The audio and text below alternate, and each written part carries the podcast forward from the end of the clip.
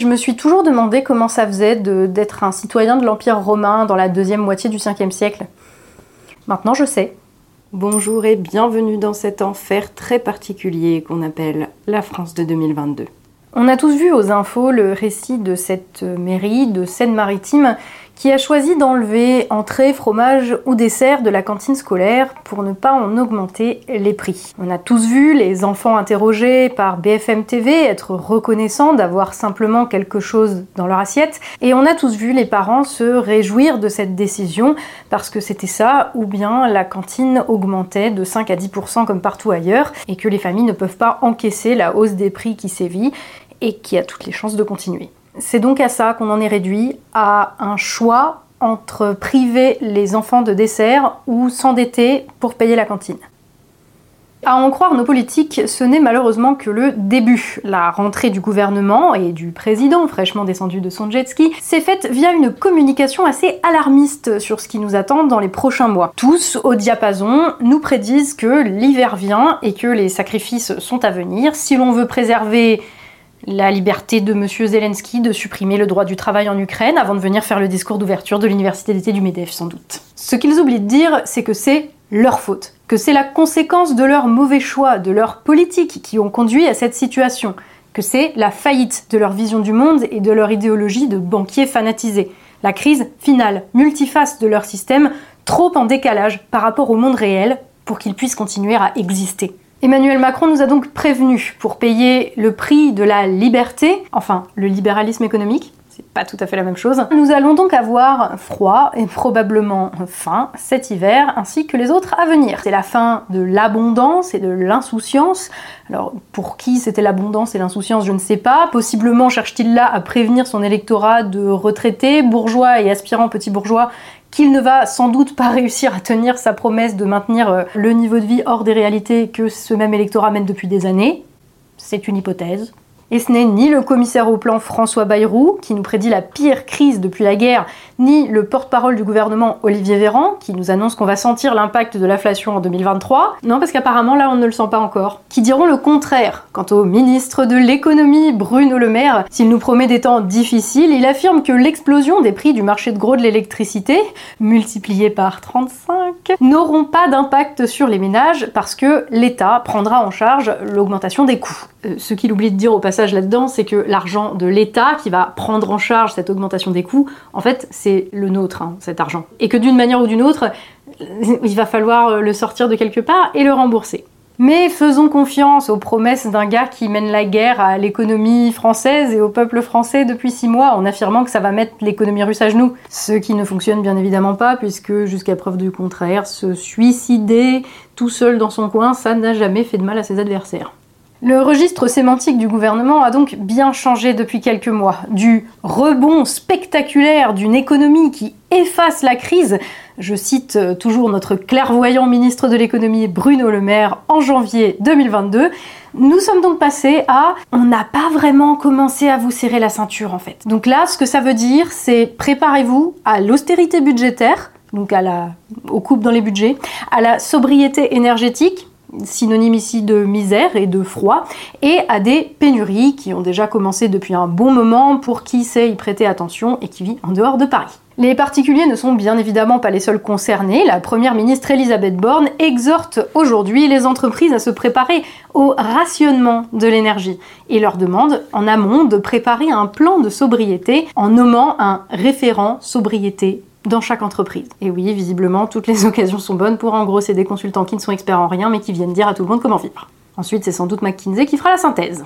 Autant vous dire que rationner les entreprises en énergie, c'est pas forcément l'idée du siècle, vu que ça veut dire faire baisser d'autant nos capacités de production et donc aggraver la crise, mais c'est pas grave. Heureusement qu'on a le nucléaire et surtout heureusement que Emmanuel Macron n'a eu le temps de fermer que Fessenheim pour le moment parce qu'il avait promis d'en fermer 14.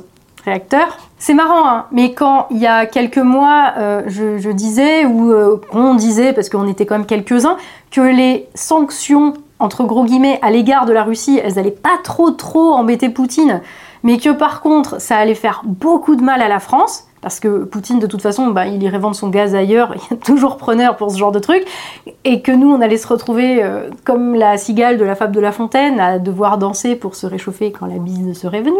On s'est fait traiter, les gens qui disions ça, on s'est fait traiter de traîtres, de conspirationnistes, d'agents russes et de suppôts de Poutine, je crois que c'était les termes. Je crois que la situation, de toute façon, parle d'elle-même pour qui a un petit peu de bon sens, mais visiblement, nos dirigeants, entre le bon sens et l'idéologie, ils ont choisi. Because everyone is asking, what can I do?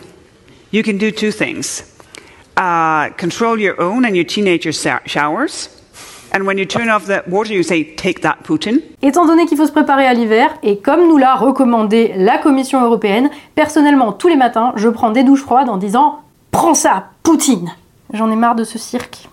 Oui, parce qu'en plus, on nous exhorte à aller payer le prix de la liberté de M. Zelensky à faire la couverture de Vogue et la liberté pour l'Ukraine et son SMIC à 150 euros par mois d'entrer dans l'Union européenne afin sans doute que les profiteurs de crise puissent délocaliser tranquillou chez lui sous les applaudissements du MEDEF pour qui le SMIC à 150 euros et l'anéantissement du droit du travail est un objectif pendant que des consultants référents sobriété dans chaque entreprise française vont dire qu'il faut arrêter de faire tourner les machines chez nous.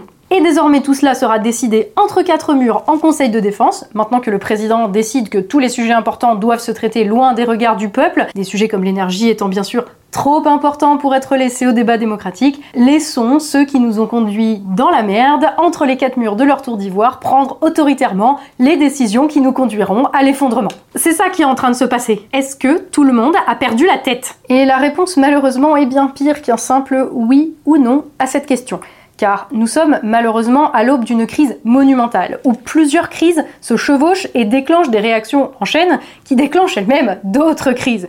C'est la crise de la fin de la mondialisation dont j'ai parlé en détail dans ma vidéo sur l'inflation et que je vous invite à aller regarder, qui conduit à une réorganisation profonde de l'échiquier géopolitique mondial dont la guerre en Ukraine n'est qu'une petite partie, n'est qu'un symptôme. Et cette crise de la mondialisation, cette fin, cet effondrement de la mondialisation affecte de manière très particulière la France, puisque en 50 ans, nos politiques tous bords confondus, nous ont rendus dépendants du libre marché mondial et ont conduit la France pourtant si riche à la base de ressources et de capacités de production naguère, à la ruine.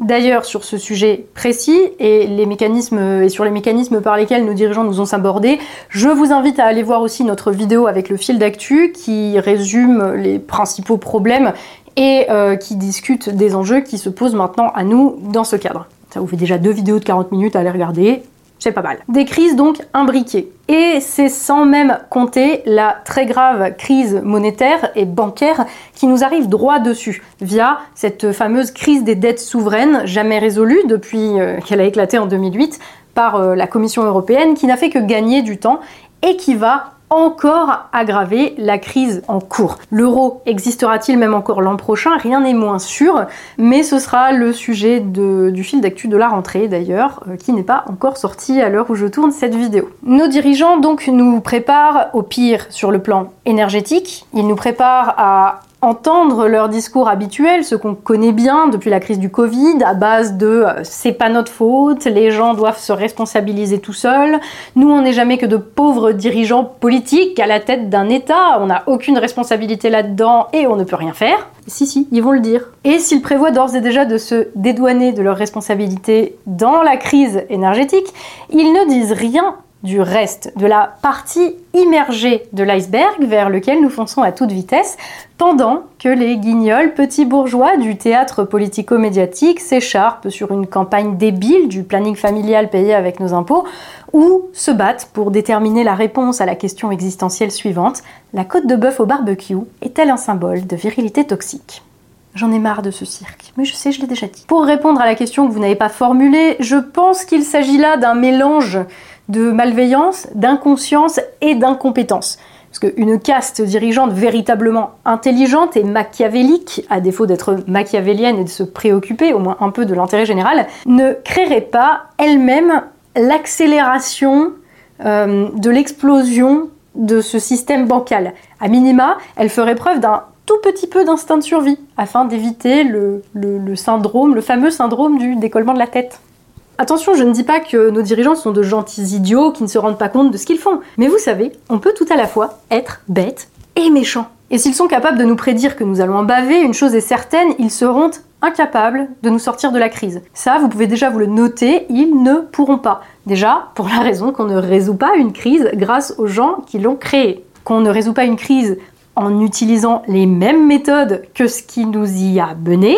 Et ensuite, parce que cette crise, ce n'est pas juste, je l'ai déjà dit, mais ce n'est pas juste une petite crise euh, qu'on peut traverser en serrant les coudes et puis, euh, et puis on s'en remet. C'est beaucoup plus grave que ça, ce qui est en train de se passer. C'est ce qu'on appelle une crise structurelle, qui touche à la structure du système tout entier. Parce que ce système est en train de très mal vivre ses contradictions, euh, oui, à minima, très mal vivre. Enfin, il, est juste plus en état en fait de, supporter euh, le poids de ses contradictions et donc euh, voilà. Ce système, en l'occurrence, c'est le capitalisme financiarisé et son organisation en libre marché mondial qui est en train de s'effondrer. Et la chute sera d'autant plus fracassante pour ceux qui auront adhéré le plus. je ne parle pas en termes individuels, mais je parle en tant que nation.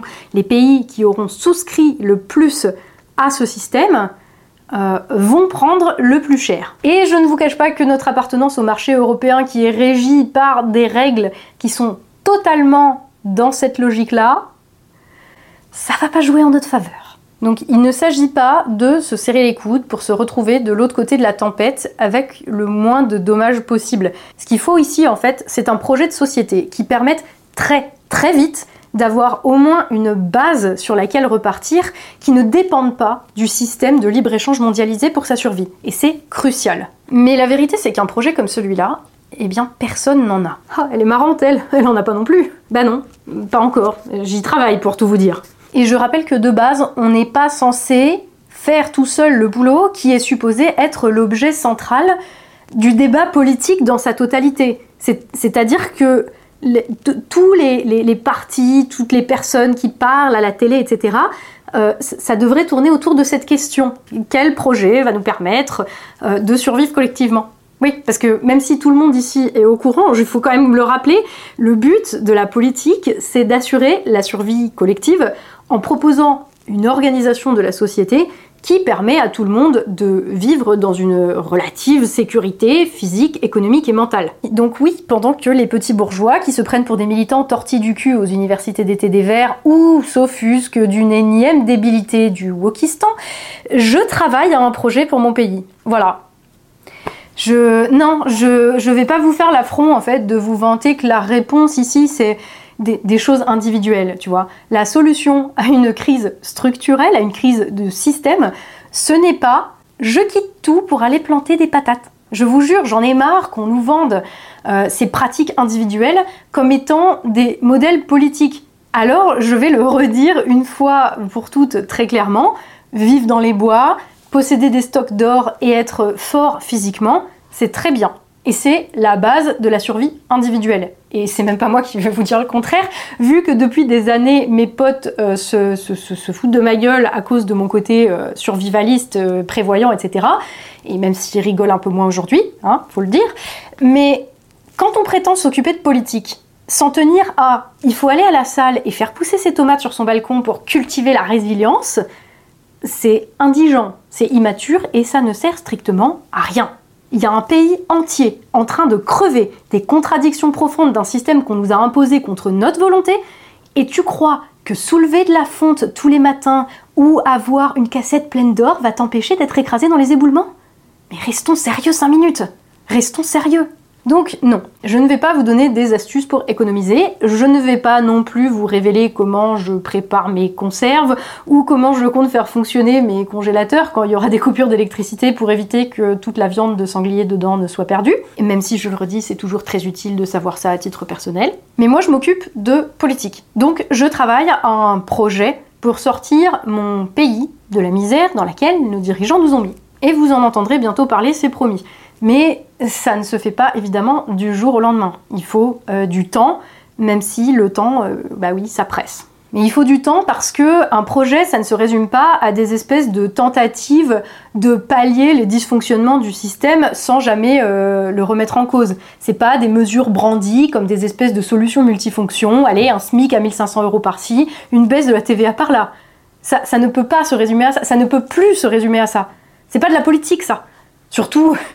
Surtout, quand euh, ton SMIC à 1500 euros s'accompagne de la volonté de fermer toutes les centrales nucléaires. Bande de tarés et à ce stade, je consacre toute mon énergie à ça. Pas simplement à faire que les traîtres qui sont responsables d'avoir mis la France dans cet état dégage, euh, c'est un passage obligé, mais c'est juste un préalable à toute possibilité de reconstruction, mais à l'élaboration d'un projet euh, sérieux qui permette que la nation française ne tombe pas du mauvais côté de l'histoire. Ça peut paraître complètement délirant, ça peut paraître euh, prétentieux, ça peut paraître fou, ça peut paraître euh, bête, mais en fait, je, m'en fous. Je, voilà, je, me fous des pessimistes, de ceux qui me disent que tout est perdu. Je me fous des fatalistes qui croient qu'on doit se laisser mourir dans un coin en quémandant des miettes à leur maître euh, spéculateur. Je me fous aussi des discours sur le fait que c'est impossible, que la France est trop petite, que la France est trop faible, euh, de ceux qui disent que le peuple français serait trop mouton et que notre seul salut résiderait d'une manière ou d'une autre dans notre soumission à des personnes, des institutions ou des conglomérats plus forts que nous. Jamais vous ne m'entendrez euh, promouvoir ça. Si j'avais dû écouter tous les lâches qui pensent que tout est perdu, j'aurais jamais rien fait. Et si la France m'a enseigné une chose, c'est que un peuple ne gagne rien à se soumettre à une quelconque tyrannie, pas même sa vie. Pour ceux qui pensent que la politique c'est facile, qu'il suffit de reprendre les recettes d'hier et de se placer pour sa petite personne et sa petite famille, que ce soit une famille politique ou de sang d'ailleurs, et, euh, et que ça suffit pour faire son petit chemin pépère, c'est terminé. Comme dirait l'autre, c'est fini ce temps-là, Lorenzo. Ce qui arrive signe en effet la fin de l'insouciance, mais pas pour tout le monde. Pour une classe d'oisifs qui pille notre pays depuis trois générations. C'est la fin de l'abondance, mais pas pour tout le monde. Seulement pour une poignée de profiteurs qui arrivent là aujourd'hui au bout de ce qu'ils ont pu presser de la France comme on presserait le jus d'un citron. Car il arrive un moment où, après des décennies d'oisiveté reposant sur le sacrifice et l'exploitation du plus grand nombre, la classe dominante a perdu ses propres capacités à survivre en tant qu'individu, mais aussi et surtout en tant que classe. Je rappellerai à toutes fins utiles que ces gens sont d'ailleurs concentrés dans quelques métropoles, et notamment à Paris, où sont aussi concentrés les lieux de décision et les relais médiatiques de la bourgeoisie, euh, où on ne cultive et où on ne produit rien. En d'autres termes, le temps va venir très vite de leur rappeler qu'ils ne sont rien sans la France qui les nourrit et les approvisionne ne serait-ce qu'en termes de réserve de nourriture, euh, Paris tient trois jours et demi avant de devoir manger les rats, enfin les surmulots. Mais qui continue à se préoccuper de sémantique, Darwin arrive. Il est temps en tout cas qu'il se rappelle que lorsque la nécessité, la faim et le froid frappent à la porte, le véritable pouvoir ne réside peut-être pas dans la tour de TF1 ou les locaux de Radio France, ni dans les bureaux de l'Elysée. Je pose ces considérations ici, nul doute que nous aurons l'occasion d'en reparler. Ce qui est en train de se passer implique de prendre ses responsabilités et de comprendre surtout euh, les priorités il faudra effectivement, je vous le disais très rapidement, un projet qui euh, qui ne soit pas dépendant du système qui est en train de s'effondrer sous nos yeux après euh, avoir détruit et pillé notre pays pendant un demi-siècle.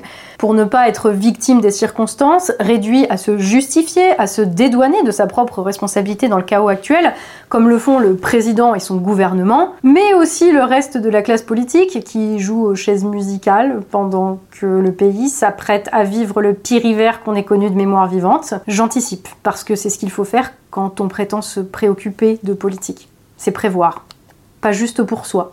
Et toute mon énergie, elle est désormais euh, tournée vers cet objectif. Alors, j'ai pas de compétences de maçonnerie ou de menuiserie. Je suis pas ingénieur en énergie nucléaire et je ne suis pas de ceux qui savent faire pousser assez de patates pour nourrir euh, des milliers de personnes. Quoique s'il faut aller euh, à l'usine ou au champ, j'irai sans aucun problème. Je fais pas un métier qu'on peut considérer comme essentiel, même si on pourrait se dire que l'information c'est une chose euh, qui est quand même assez vitale et que c'est peut-être la raison pour laquelle les dirigeants tentent toujours de la contrôler. Mais peu importe. Mais il y a une chose que je sais faire, c'est anticiper, c'est organiser, c'est construire de manière indépendante euh, en sachant toujours à qui vont mes allégeances. Parce que je sais pourquoi et je sais pour qui je suis là. Et ça, ça n'a jamais changé. Je travaille toujours à ce qui me semble utile et vital. Et il est temps de remettre des priorités. Et en premier lieu de poser une question qui est fondamentale et qui est essentielle à la survie nationale. Qui sont les gens utiles? Les consultants de McKinsey, les anciens banquiers qui font n'importe quoi avec l'argent des Français, les experts euh, parisiens qui ne savent pas faire la différence entre une poule et une patate, ou bien ceux qui construisent nos maisons, qui protègent les récoltes du gel et de la sécheresse, qui fabriquent le matériel dont on a besoin, qui pensent le fonctionnement des centrales nucléaires, et tous les gens dont la dévotion et l'efficacité font chaque jour, pour des millions de personnes, la différence entre la vie et la mort. À votre avis Selon moi, c'est autour de ces derniers que la société doit être organisée. Et malheureusement, ça fait 50 ans que ce sont ces mêmes gens qu'on a expulsés de la démocratie, comme s'ils étaient trop idiots pour entendre quoi que ce soit à l'économie et à la gestion de leurs propres affaires et de leur propre pays, et à qui on nie jusqu'au droit d'exister dans cette société du libre marché mondialisé. C'est autour de ces gens-là que l'on doit organiser la société. Autour de tous ceux qui aujourd'hui sont méprisés, mais sans qui la survie de la nation serait impossible parce que ce sont eux les plus essentiels. À l'heure où les produits de première nécessité viennent à manquer, c'est autour de ces gens-là qu'il faut que la société s'organise.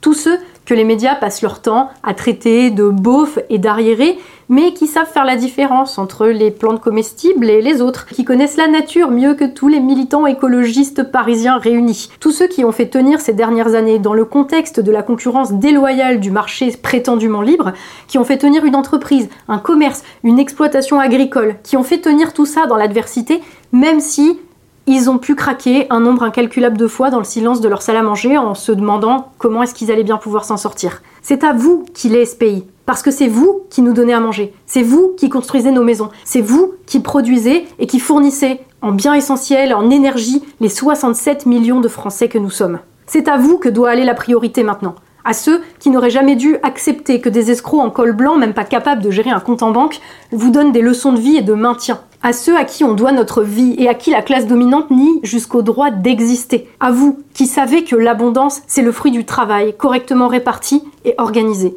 À ceux à qui nos dirigeants ont retiré leur pouvoir de décision démocratique pour le donner à des entités autoritaires qui nous ont conduits aujourd'hui à l'aube du pire hiver qu'on ait connu. Et parce que les petits Français ne devraient pas avoir à choisir entre l'entrée et le dessert. Alors dans la tempête qui arrive, c'est là que vous me trouverez. Là où j'ai toujours été tout ce que j'ai construit jusqu'ici, mes compétences, le peu que j'ai réussi à acquérir de notoriété sur les réseaux sociaux pour ce que c'est utile, euh, tout ça est à leur service, à votre service, au service de la France. Préparez-vous et prenez grand soin de vous.